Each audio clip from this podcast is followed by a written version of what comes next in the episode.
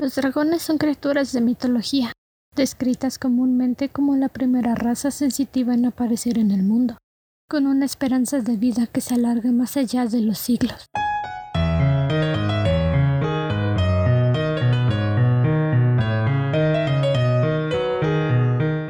Buenas lunas, querido Wyrmling.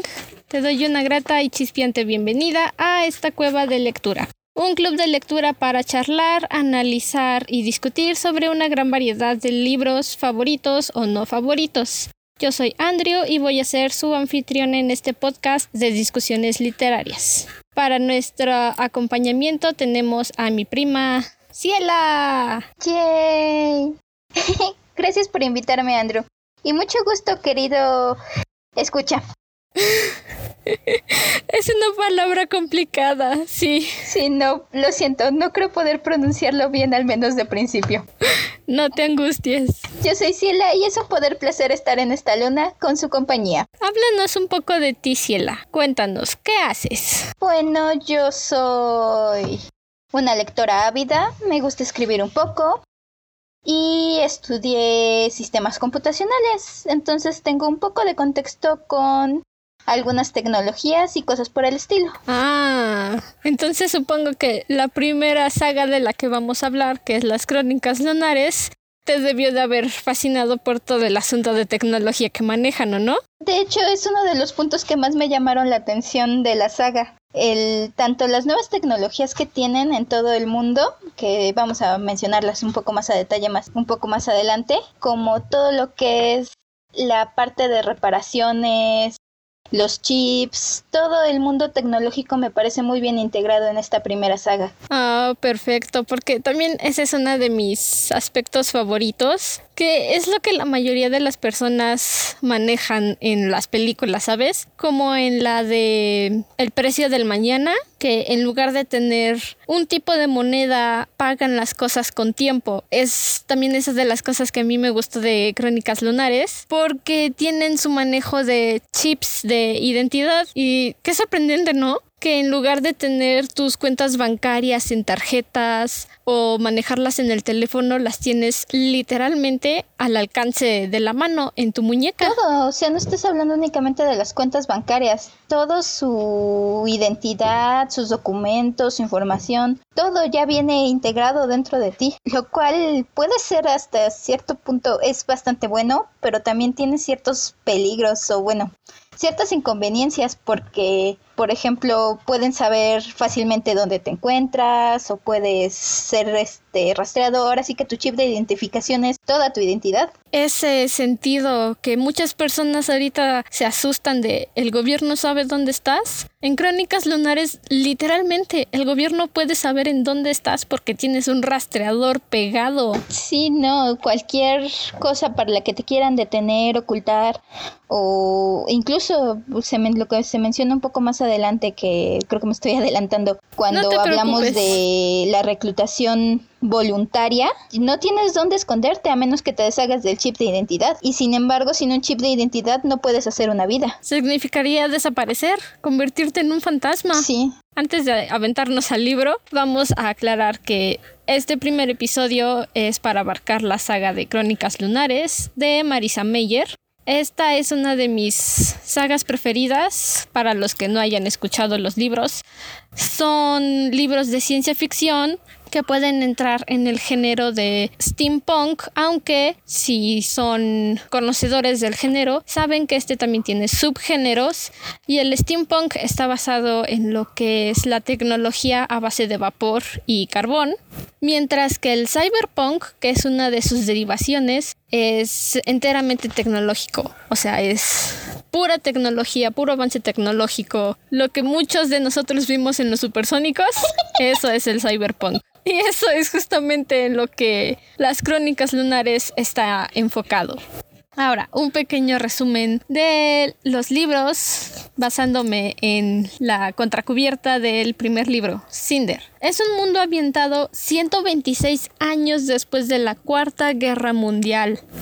O sea, ya vivimos otras dos guerras mundiales. Agotaron la mayor parte de los recursos naturales y en consecuencia ahora tenemos humanos y androides viviendo en comunidad. Lo que te lleva a pensar que después de todos estos años de guerra, finalmente la tecnología se volvió parte de nuestra vida diaria. O sea, ya no solo con el teléfono, literalmente. Sí, de por sí es un camino que hemos estado avanzando conforme los años. O sea, cada vez la tecnología toma más, más y más de nuestra vida. Pero sí, realmente el mundo que nos pintan ya es un punto en el que la tecnología no solo es indispensable, es ya un punto donde todo está controlado. Tenemos androides que se encargan de las funciones médicas más peligrosas, de trabajos de seguridad, de muchas cosas donde ya los humanos Podría pensarse que también los androides se encargan del trabajo de mano pesada, porque al ser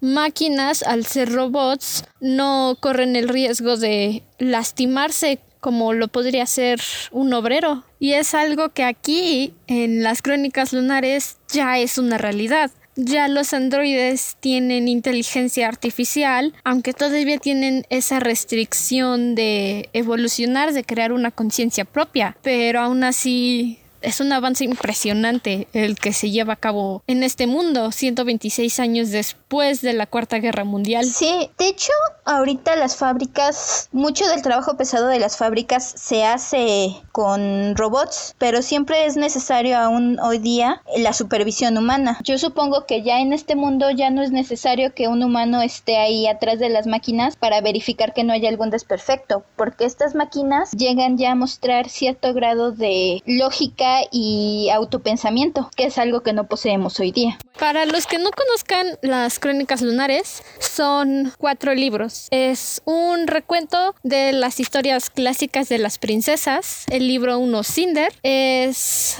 una nueva forma de contarte la historia de Cenicienta, pero nada que ver con Cenicienta como la recuerdas en las películas de Disney. Es más acercada a la Cenicienta de los hermanos Grimm y cada uno de los libros está dividido en cuatro libros internos. El día de hoy vamos a hablar del libro 1 de Cinder, que son nuestra introducción al mundo de Nueva Beijing.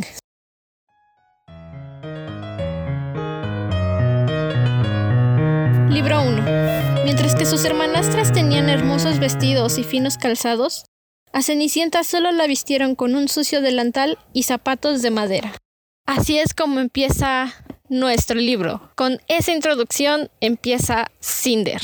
Dime, de lo que empezaste a leer del libro 1, ¿qué es lo que te pareció de Nueva Beijing, de esta ciudad planteada por Marisa Meyer. Nueva Beijing se me hizo un lugar muy interesante. Es muy fácil sumergirse en el mundo que crea la autora. Justamente este ambiente cyberpunk donde puedes ver un este una tecnología mucho más avanzada pero creíble dentro de lo que tenemos ahorita. Como, como dijiste en un principio, son cosas que veíamos en los supersónicos, pero al mismo tiempo le da un aire de un tiempo antiguo, tanto en las construcciones como en el modo de vida, que hace un ambiente temporal donde es muy fácil identificarte con los personajes, con las locaciones. Empezando el libro, el primer capítulo, el local de Cinder, es un sitio que me recordó mucho los, los locales que encuentras en las plazas de la tecnología, donde Cinder es una mecánica. Tiene un local donde repara objetos, androides y cosas por el estilo. Entonces es muy similar a lo que encuentras en un local tecnológico con las piezas botadas por todos lados, unas herramientas por aquí, un aparato a medio arreglar por acá, con la persona encargada detrás. Sí, te da algo de lo que me encanta de Marisa Meyer es la capacidad que tiene para crear imágenes en tan pocas palabras. Cuando describe el puesto de Cinder entre el vendedor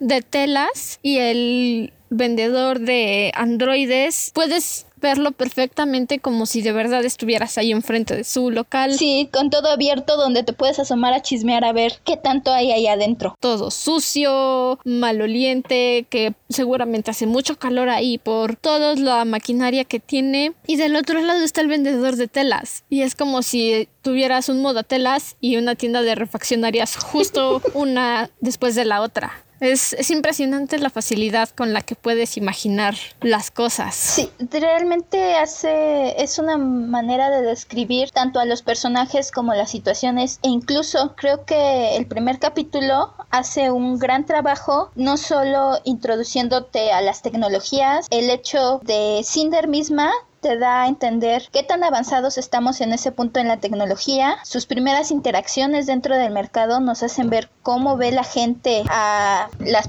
bueno, Cinder es un cyborg y una simple vistazo en las primeras líneas. El primer párrafo Cinder aflojando un tornillo viejo y desgastado de su pierna izquierda porque su pie le queda pequeño. Ajá, es lo primero que sabemos. Es cyborg y su pie es muy pequeño para su cuerpo. Que de hecho es una analogía bastante inteligente con el, las primeras líneas que nos da el libro, que le dan zapatos de madera en los cuentos originales, mientras que Cinder tiene que crecer con prótesis muy pequeñas para ella porque no van a gastar en ella. Porque es un cyborg y esa es otra de las cosas que aprendemos justo en ese primer capítulo de Cinder. A las personas no le gustan los cyborgs y lo vemos con la panadera que está cruzando la calle frente a su local. Hace una cara de desagrado inmenso cuando ve a Cinder como si pudiera contagiarse y eso es algo que a mí me encantó de Cinder para cerrar su discusión con ella misma que estaba teniendo, dice, no es como si los cables fueran contagiosos.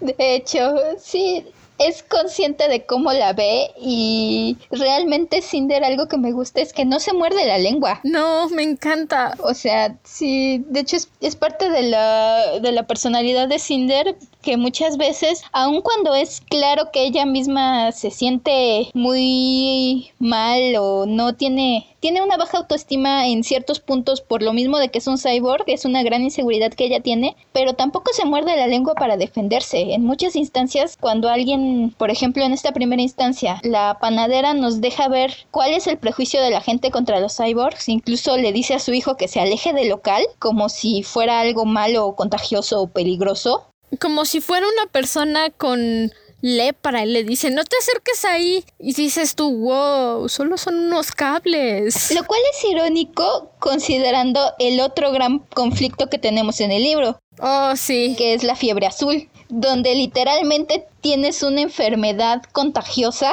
y que de hecho también creo que es un punto muy interesante que la misma persona que nos introduce a lo que es la discriminación hacia los cyborgs nos da una idea de cuáles son los primeros síntomas y la reacción que genera esta enfermedad. Sí, el pánico, no sé cuál fue tu impresión con la letumosis, pero yo que ya tengo unos buenos años leyendo los libros, cuando surgió la contingencia por el COVID-19, lo primero que yo dije fue Santas Estrellas.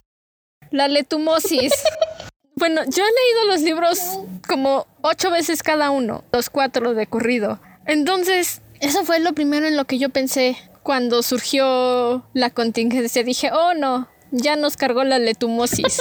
y en cierto punto tienen muchas semejanzas, no sé si las has visto. Es altamente contagiosa, no hay una cura por el momento, y lo único que puedes hacer es tratar de contenerla lo mejor posible. De hecho, aislar a las personas cuando, bueno, no aislar, bueno, sí, aislar a las personas para evitar contagios, realmente. Las aíslas, y es algo que yo estaba comentando con mis papás el otro día. Se enferma tu familiar, tu amigo, y se lo llevan. Se lo llevan y no vuelves a saber nada de él. Y cuando estaba releyendo los primeros dos libros, me dio una angustia porque dije, es exactamente lo mismo. O sea, esta señora publicó su libro en el 2012 ocho años antes de la contingencia y predijo exactamente lo que iba a suceder con la letumosis. Y es demasiado. De hecho, desde ese punto yo empecé a leer los libros. Yo soy nueva en este mundo de crónicas lunares. En este momento el único libro que he leído ha sido Cinder. Pero yo empecé justamente dentro de la cuarentena a leer los libros. Y sí, en cuanto empecé a leer fui asociando todo lo que ha ido pasando en estos meses, pero también creo que tiene mucho que ver el hecho de que lo que es la leutomosis y la fiebre, la fiebre azul es un paralelo increíblemente directo con lo que fue la peste negra. Y ni siquiera es tan diferente porque aunque en la peste negra no existiera la tecnología que tienen ahora en Nueva Beijing, sabes que sigue siendo un problema horrible. Es una situación en la que la gente puede o no puede estar a salvo. Y no solo eso, incluso el hecho de que, porque por ejemplo, que creo que es la mayor diferencia que tenemos ahorita con lo que está sucediendo con el COVID contra lo que es la fiebre azul o, y la peste negra, la, una de las cosas que se ha dicho mucho del COVID es que tardas 15 días antes de presentar síntomas. Eres contagioso por 15 días antes. 15 días de incubación. Ajá, mientras que la leutumosis tienes aproximadamente una semana entre que surgen los síntomas de la fase 2, que de hecho algo interesante me parece es que nunca, bueno, al menos en Cinder yo no recuerdo que nos dijeran cuánto tiempo pasas de fase 1 de que te contagias a la fase 2 donde empiezan a presentar los hematomas, pero de que entras a la fase 2 una semana, en una semana las personas se van es que en realidad los síntomas de la fase 1 no se muestran. Es como si tuvieras fiebre o mareos más que nada, nada grave. El asunto de la letumosis es que te das cuenta de que estás enfermo en la fase 2, que es cuando empiezan a aparecer los hematomas, las manchas en la piel, y es inmediatamente cuando te llevan, porque de la fase 2 tienes de 2 a 3 semanas para sobrevivir. O sea, es una enfermedad que arrasa con las personas. Es tu último momento para decir adiós, despedirte. Eso si tienes suerte de poder despedirte antes de que te lleven los androides, que otra cosa de las que comentamos, los androides se encargan de todo en este asunto de la letumosis. Son los androides paramédicos los que te llevan a las zonas de cuarentena y así es como están deteniendo los contagios o intentan detener los contagios. De hecho, sí es un punto en donde ya no tienes. Y como dices, no hay una cura. Es ya en cuanto los hematomas surgen, es prácticamente una condena de muerte. Es horrible, porque la fase 3, que es la última de la letumosis prácticamente, porque el salto entre fase 2 a fase 3 es rápido, que es cuando la sangre deja de circular por tu cuerpo y se te empiezan a poner los dedos azules. Llegados a ese punto prácticamente nada más te queda esperar. Tal vez sean unas horas desde que empiezas a perder la sangre en las extremidades o unos minutos hasta que te mueras. Es un punto donde te enfermas, te alejan de tu familia, pierdes el contacto con todos, no te puedes despedir. Si tienes suerte a lo mejor les dices adiós, pero en muchos casos, por ejemplo, Sasha, la panadera, que se enferma en frente de su local, que ni siquiera Sacha. Sacha, que su hijo mismo intenta correr hacia ella y lo evitan.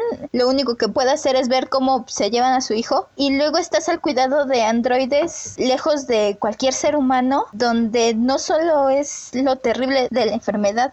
O sea, estás en un lugar donde ni siquiera te pueden no puedes recibir palabras de consuelo porque son androides, son máquinas y a lo mucho te van a poner una cobijita encima y ya. Sí, de hecho, incluso los otros pacientes más que consuelo te traen miedo, puedes ver a dónde vas o lo que está pasando. Entonces es, es un punto en el que no hay ganar, no hay ni siquiera una muerte pacífica que incluso honestamente yo creo que la parte más dura debe ser el punto entre que se detecta la enfermedad, empieza a surgir la fase 2, los hematomas, y antes de, porque cuando llegas a las últimas fases, lo que nos muestran es que la gente ya está delirante, ya no está presente. Ya no están aquí. Pero ese momento, ajá, entonces probablemente estén sufriendo, tengan dolor, pero creo que la tortura psicológica que se llega a dar, el saber que estás enfermo, no tener contacto, cuando vemos la zona de cuarentena, la zona de cuarentena es un lugar deprimente.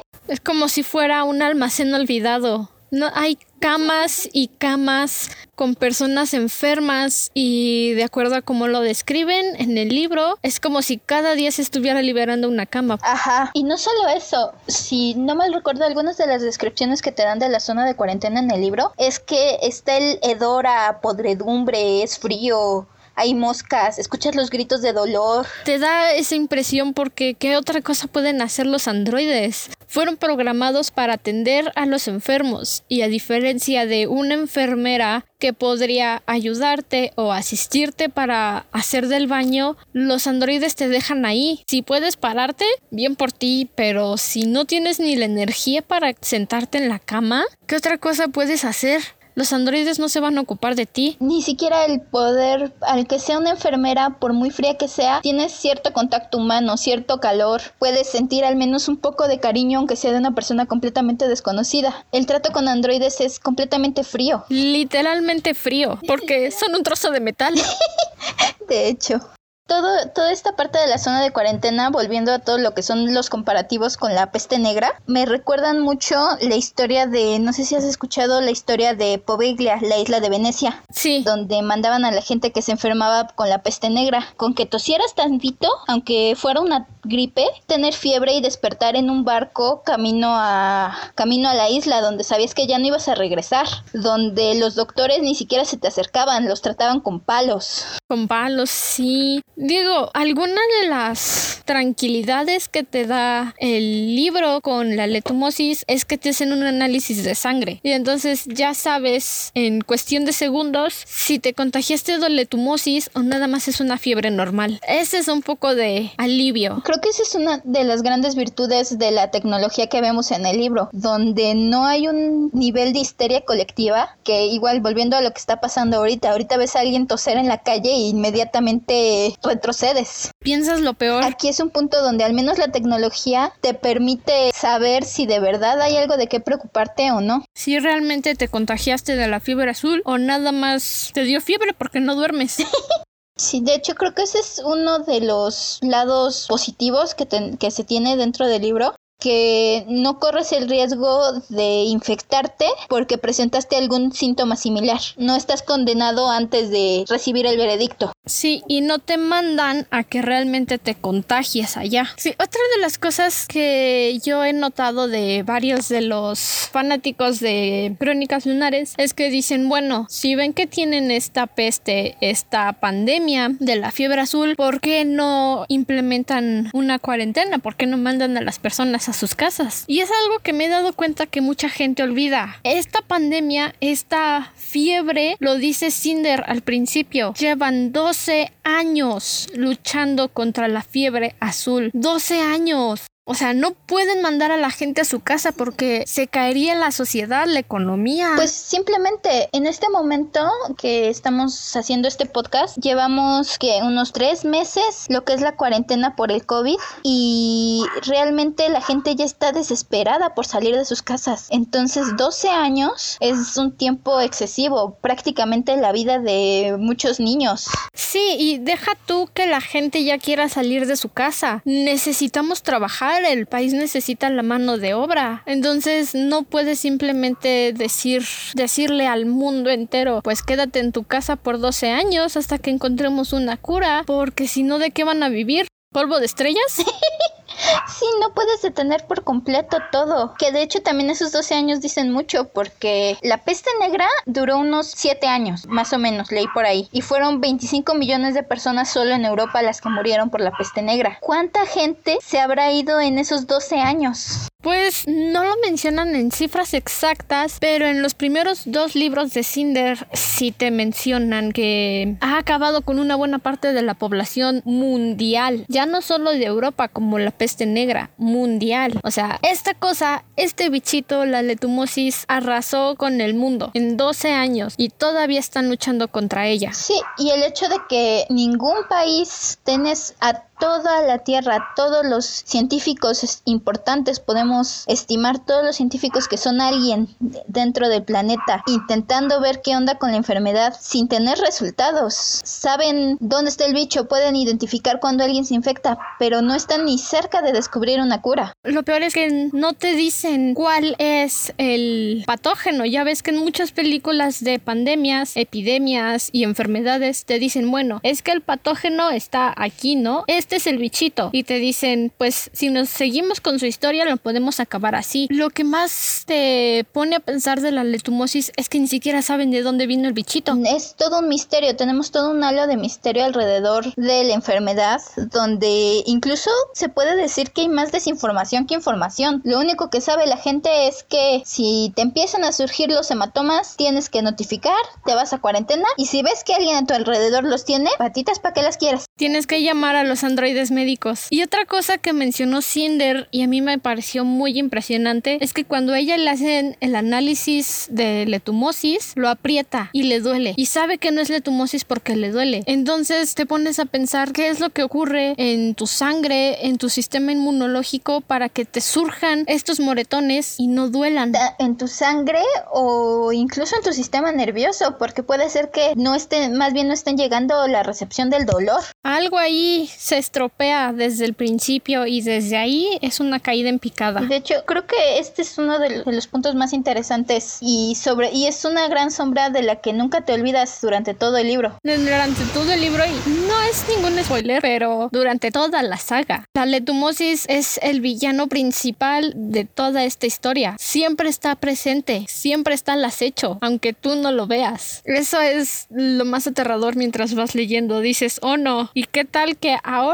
es cuando se contagian de letumosis? Sí, es creo que incluso puede llegar a ser más aterrador que cualquier villano digamos humano o que sea un ser consciente que te puede presentar la saga. Porque mientras puedes anticipar puedes esquivar puedes esconderte de una persona una enfermedad que está siempre al acecho y que plantea muchos de los da paso a muchos de los escenarios políticos sociales que se dan dentro de la historia es algo de lo que no puedes esconderte. O si te escondes no garantiza vayas a estar a salvo. No, es el enemigo que siempre está detrás de ti, pero nunca sabes cuándo va a decidir atacarte. Y llevándonos en esta conversación de la letumosis que abarca prácticamente un buen tema del libro, ¿qué, ¿qué, opinión tienes tú sobre la Tercera y la Cuarta Guerra Mundial? Que es otra de las cosas que también nos comenta Cinder en sus primeros pensamientos. este es un punto interesante, o sea, es, nos da una idea de cómo fue que pasamos del donde estamos ahora a donde están en el libro. ¿Por qué? Porque estamos hablando de que la primera Primera y la Segunda Guerra Mundial son dos de los acontecimientos que más han marcado la historia del mundo. Es un poco triste que nos haya tomado cuatro de esas poder encontrar la paz. Cuatro guerras y casi aniquilar nuestros recursos naturales. de hecho, lo dicen, eh, el mundo estuvo prácticamente a punto de destruirse para que los humanos pudieran decir, oye, párale. De hecho, incluso vemos una estructura política de cómo están organizados los países completamente diferente. Y es lógico después de una guerra y una situación de ese tamaño. Y ni siquiera sabemos en este punto del libro 1 de Cinder, ni siquiera sabemos cómo están distribuidos los países. Sabemos que Nueva Beijing es la capital de la comunidad oriental. Pero ¿cuántos países forman la comunidad oriental? ¿Toda Asia? ¿Una parte de Asia y tal vez Australia que está olvidado? ¿O Australia es su propio país como siempre lo ha sido? Sí, de hecho no podemos saber qué tanto abarca esta comunidad o cómo está distribuido el resto del mundo. Que debo decir que agradezco que toda esta historia se desarrolle en esta comunidad oriental. Es un punto diferente porque muchas... Sí, exacto.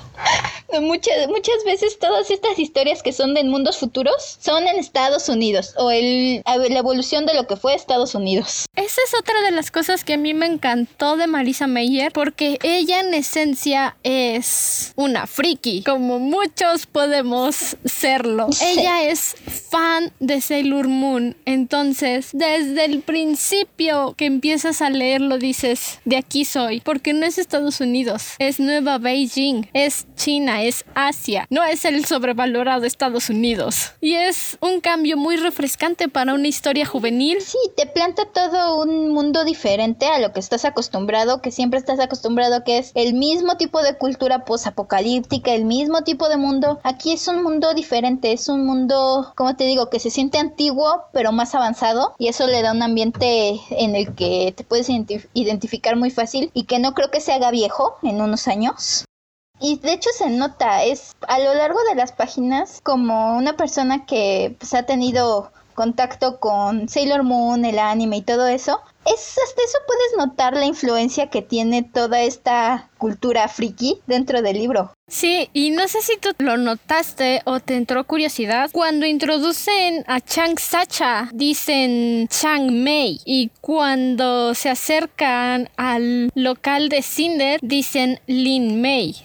¿Te percataste de eso? Sí, de hecho, los, el cómo están pronunciados la, los nombres, el apellido y luego nombre es de la forma asiática. Sí, y bueno, una de mis mejores amigas estudió chino y le pregunté justamente acerca de eso, porque obviamente cuando ves anime sabes que San Kun y Chan son los honoríficos que le das a las personas con las que te relacionas, con tus amigos, no con los desconocidos. Entonces ella me dijo que en China el Mei, el Jie y el Shifu, que es el que menciona la más adorable de las androides de todo el libro Iko, cuando se refiere a uno de sus clientes, es el equivalente al Chan, San y Kun, que Mei es el equivalente de hermana menor, que lo pueden usar tanto adultos como niños. El Ye es el equivalente de hermana mayor. El Shifu es parecido como de maestro, de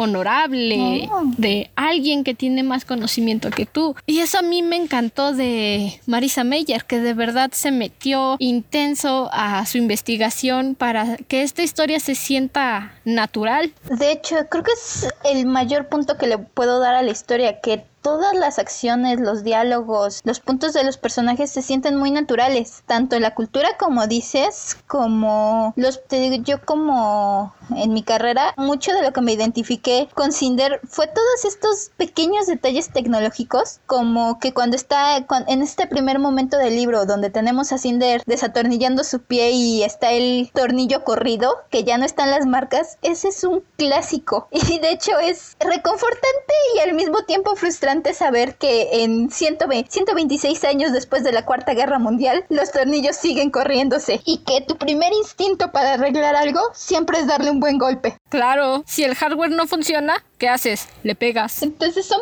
pequeños detalles que le dan mucha humanidad y te hacen sentir dentro del libro. Le quitan el papel de algo muy lejano y te lo hacen sentir cercano, algo que conoces. Sí, lo vuelve algo que realmente puedes decir, ah, sí, pasé por eso, sé lo que se siente. Yo hago lo mismo, me ha pasado. El hecho cuando hay una parte donde está retirando su pie y le saltan chispas y lo primero que hace es saltar y soltarlo. Yo tengo esa misma reacción con cualquier cosa. No tiene que ser un cable. Si estoy enchufando la cafetera y me saltan chispas, voy a aventar el cable y voy a retroceder hasta la puerta. No me importa que el cable no esté mal. Yo me voy a alejar porque darme un toque o electrocutarme es uno de mis mayores miedos en una casa. No importa si es mía o ajena. Si el cable suelta chispas, bye. Se acabó. Córtalas para siempre. Sí, y el hecho de que aún tienes algo que digamos es de confianza y no sé qué, y estás arreglándolo y de repente te salta el chispazo, es un clásico. Imagínate, Cinder, su pie, es su pie, y le saltan chispas. ¿Ella no se puede alejar del pie? Lo máximo que puede hacer es estirar la pierna. No, sigue conectado. ¿Qué vas a hacer? ¿Aventar el pie a través de la calle? Bastante malo es ya ser cyborg como para que tu pie te traicione. Eso sería contraproducente. No, no, no. Todos esos detallitos creo que son parte de lo que le da muchísima vida a todo este mundo. Y el hecho de que te los describen de una forma tan natural. Es otra de las cosas que también te ayuda a sentirte a gusto con la lectura. Que lo lees y puedes decir, ah, Simón, me pasó. Sí. Esa es la mayor esencia que tenemos de la comunidad oriental. Todo lo que sabemos hasta el momento de la Tierra, 126 años después de la Cuarta Guerra Mundial, es que la comunidad oriental es tranquila. Eso es lo que tenemos hasta ahora. Sí, sabemos que es tranquila, sabemos que hay paz entre los terrícolas y que las mayores amenazas que están en la Tierra no tenemos que preocuparnos por otros países, sino por cuestiones fuera del control de los de la Tierra. Sí, eso ya es algo que no podemos controlar. Y hablando de la paz, cuando inicia el libro, cuando Cinder está en uno de sus días laborales, el príncipe de la comunidad oriental llega a su local príncipe. O sea, que seguimos trabajando en monarquía. Pero yo al principio dije, ah. Al menos dentro de la comunidad oriental. Pero no es una monarquía que se rija por la iglesia, como sucede en Inglaterra. No, no, no. Es una monarquía imperial. O sea que aquí la familia real se encarga de todo lo que pasa en el país. Es un punto interesante porque por un lado eh, se ha dicho mucho últimamente, sobre todo y en años pasados, sobre si las monarquías funcionan o no funcionan, las riquezas y la comparación de la situación de vida, que de hecho es algo que igual podemos ver más adelante como vemos el modo de vida de Kai contra el modo de vida de Cinder. Pero al mismo tiempo podemos ver en el príncipe Kai que está preparado, aun cuando tal vez no tenga la madurez o no se sienta listo emocionalmente para asumir el, el poder, es alguien a quien ha preparado toda su vida para tomar el cargo, conoce su comunidad y está dispuesto a cualquier cosa por ella. Sí, y desde el momento que nació sabe que él es el sucesor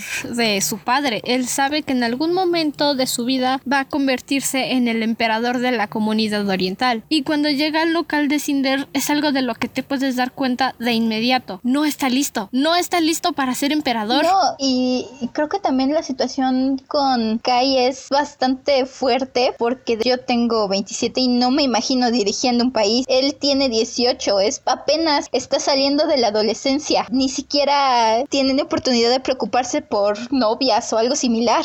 Es que él es el príncipe de todo un país, igual que le sucedió a los hijos de la reina Isabel, no tienen la oportunidad de ser un adolescente, o sea, son la cara del país. Kai no puede solamente preocuparse por una novia y especialmente no puede preocuparse por una novia porque su padre, el emperador Raikan, tiene letumosis. Esa es otra de las cosas que te angustia. Dices, oh, no puede ser. El pobrecito está que no puede con su vida y en unas semanas va a ser emperador. Sí, y como decíamos ah, cuando, cuando hablamos más a fondo de la fiebre azul, esto es algo que de repente pasa y pasa rapidísimo. Entonces, para Kai es un punto en el que, aun cuando tiene responsabilidades de príncipe, mientras su padre estaba en funciones, no es tanto el enfoque o la responsabilidad que cae sobre él. La responsabilidad es más hacia prepararse. Pero cuando el emperador se enferma, queda a cargo del país de un momento a otro. El emperador ya está enfermo. Eso es algo que podemos percatarnos desde el primer libro de Cinder. Y por lo que hemos visto de la fiebre azul que avanza rapidísimo y se lleva a las personas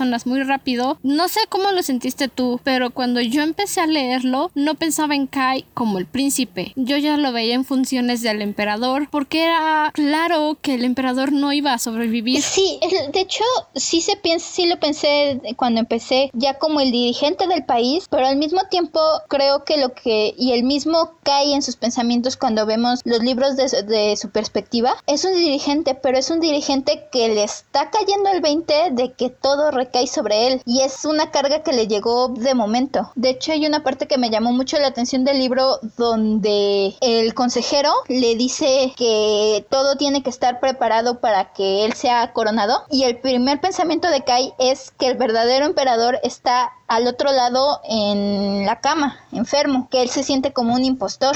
Quiero tocar ese tema, pero un poquito después porque la visita de Kai al emperador Raikan es en el libro 2 de Cinder. Sí. Sí, bueno, ya sabes, yo te dije que para mí es más como un ensayo de mi exposición. Me, me sé los libros al derecho y al revés. Sí, lo sé. Yo releí los primeros dos libros para esto y sí, los tengo igual fresquito. Parece que toda la primera parte lo tenemos más bien del punto de vista de Cinder todo el primer día de trabajo de Cinder, no, no, me dio un estrés. Yo ya me lo imaginaba después de todas mis lecturas, pero para esta que lo volví a leer solamente para rectificar cosas, los capítulos 1 a 8 que dura el libro 1 es un día completo laboral de Cinder. Desde que empieza su día en el mercado hasta que va a buscar refacciones al, al basurero de la ciudad es un día y en todo ese día pasan tantas cosas. Es, es un día para no olvidar definitivamente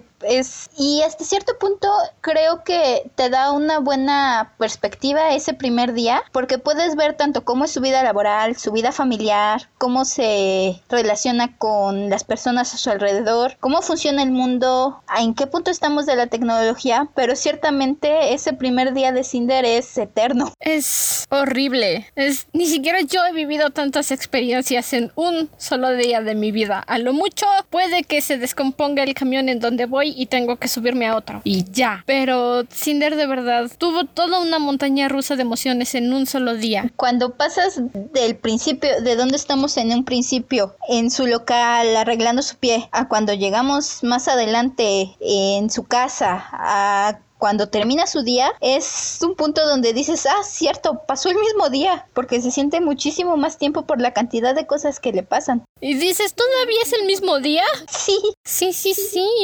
Suceden demasiadas cosas. Y yo creo que el desencadenante de todo lo que empezó a pasar después de eso fue la llegada del príncipe Kai al local de Cinder porque necesitaba que le arreglara su androide. Desde ahí fue como si se hubiera desencadenado todo lo demás. Porque en cuanto Kai se va, tenemos el aviso, nos damos cuenta de que Chang Sacha se contagió de letumosis y entonces llegan los androides para llevársela y sucede algo que ocurría en la peste negra. Queman su local, lo queman. Sí, es, eso es algo que siempre se ha, bueno, sobre todo en los tiempos antiguos donde no teníamos las medidas que tenemos hoy día, el quemar los lugares para intentar extinguir cualquier contagio. Hoy día lo que hacemos es llenar todo de, de desinfectante, pero nos deja algo bastante claro el hecho de que hayamos regresado a quemar todo y nos habla del... Te da una clara idea de lo intensa, de lo fuerte, el poder que tiene la letumosis. Sí, y también un poco acerca de lo que se sabe del contagio, porque hasta donde Cinder sabe, Cinder no sabe qué tan fácil puede contagiarse, no sabe si el que esté del otro lado la hace sentir segura, eh, es que ella está segura, cree que está segura, pero no es factible. Sí, sí, sí, y es lo mismo que le comenta a Iko, su androide con la que trabaja. Estamos bien, estamos a 20 metros, no nos podemos contagiar, y lo duda, ella misma lo duda, no sabe si de verdad está a salvo, aunque esté del otro lado de la calle. E incluso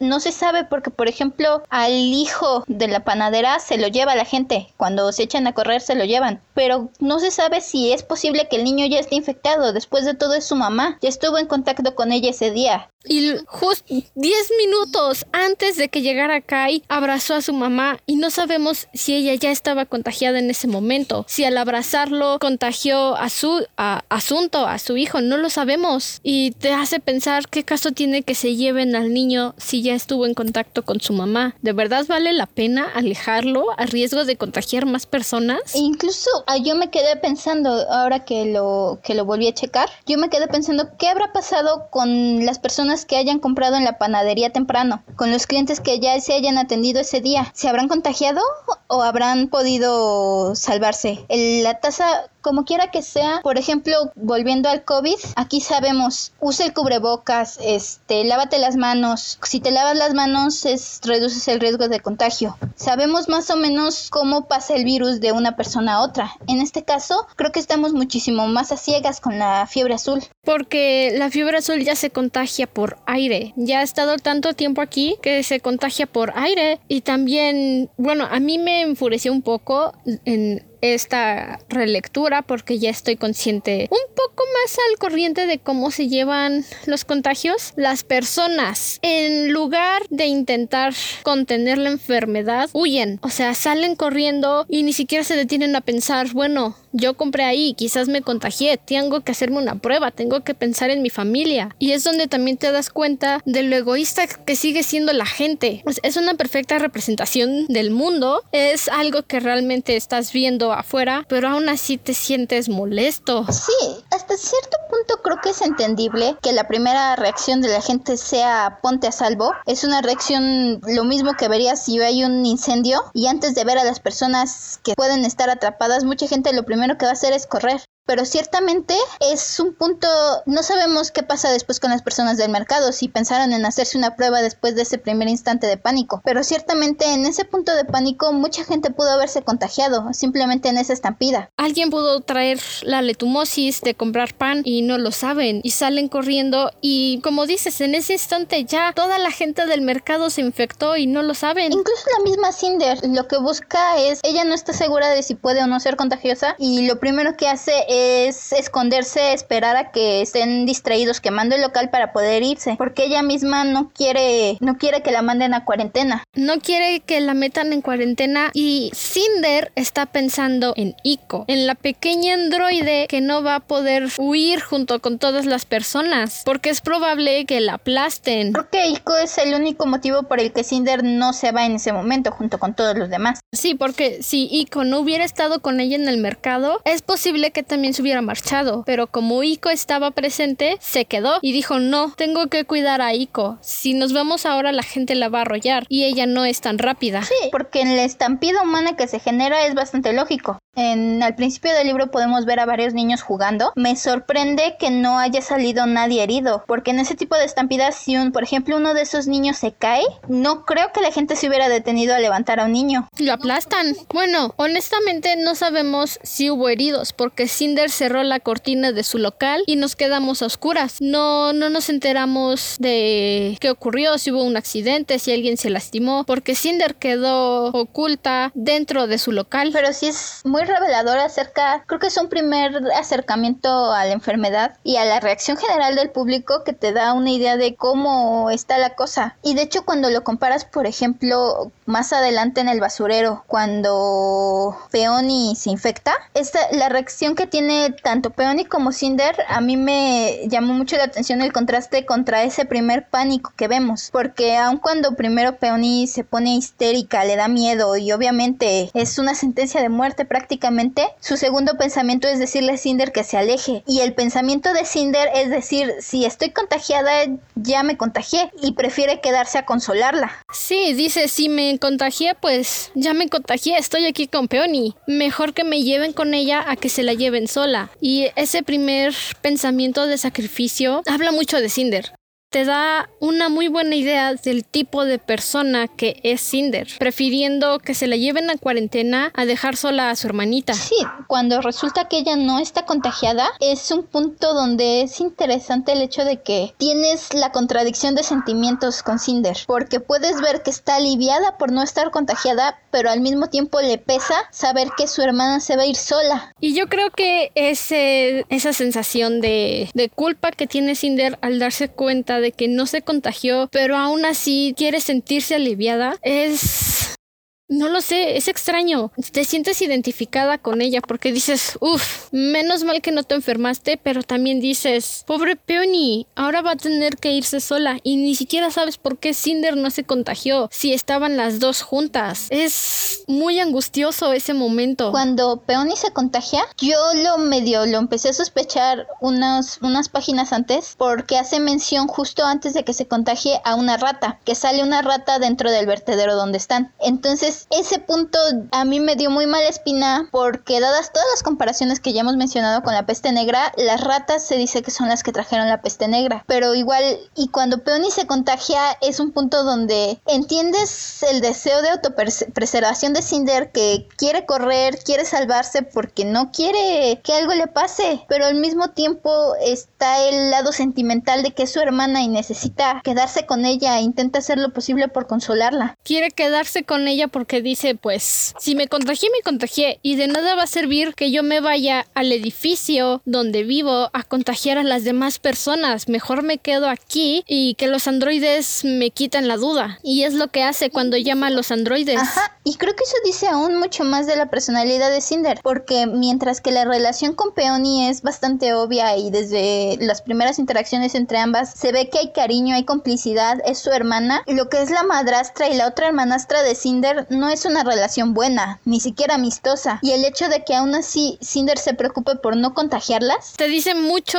del honor que tiene, de su preocupación por los demás, su propia moralidad. Porque aunque el lugar donde vive es horrible, es un basurero y la tratan de acriada, se preocupa por no llevar la enfermedad allá y eso te da una muy buena impresión del tipo de persona en el que creció, en el que se convirtió porque se preocupa por los demás aunque la traten mal. Intenta cuidar a las personas a su alrededor, aun cuando y de hecho, aun cuando Peony se infecta, Cinder a cierto punto se siente responsable, dado el brote del mercado, y es algo que le acompaña durante todo el libro. Sí, incluso Peony Peony le dice que es mejor que se aleje si no se ha infectado, podría infectarse al estar cerca de ella y le dice vete, quiero que al menos tú estés a salvo. Eso también nos habla mucho de Peony, que pensándolo, o sea, Peony es una niña de 14 años, es una niña. Cinder es un poco más grande, no mucho, también es muy joven, 16 años, pero Peony es una niña de 14 años que acaba de recibir una sentencia de muerte y su segundo pensamiento es pedir que su hermana, una hermana a la que muchos discriminan por su situación de cyborg, es buscar que ella esté a salvo. Sí, y te da una clara idea del enorme corazón que tiene Peony. No le importa que vivan en un mundo donde los cyborgs son vistos con malos ojos, ella ama a su hermana, ama a su hermana con cada fibra de su corazón, de su cuerpo, y no quiere que se enferme, no quiere verla mal, porque ya es bastante malo que la gente la trate mal como para ella, aparte de todo, contagiarla. Es, es un hermoso sacrificio el que hace Peony. Y te quita esa sensación de cuento de hadas que veníamos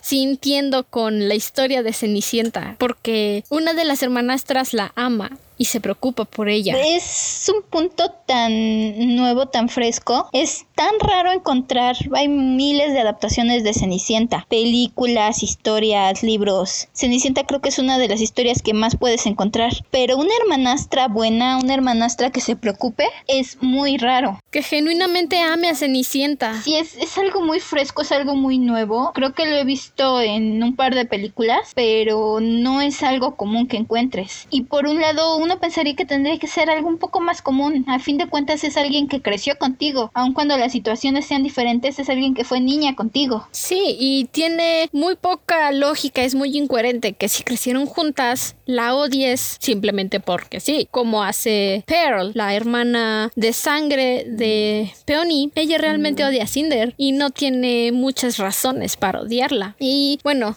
ya que empezamos con ese análisis de personajes, quisiera entrar con Pearl de una vez. Hola, querido Wirlim. Esta es Andrew editando el capítulo del podcast. Nos emocionamos un poco grabando la primera parte y voy a cortarlo en este punto para que no sea tan duradera la reproducción. Inmediatamente después de que termine este episodio va a empezar la segunda parte con la continuación del audio.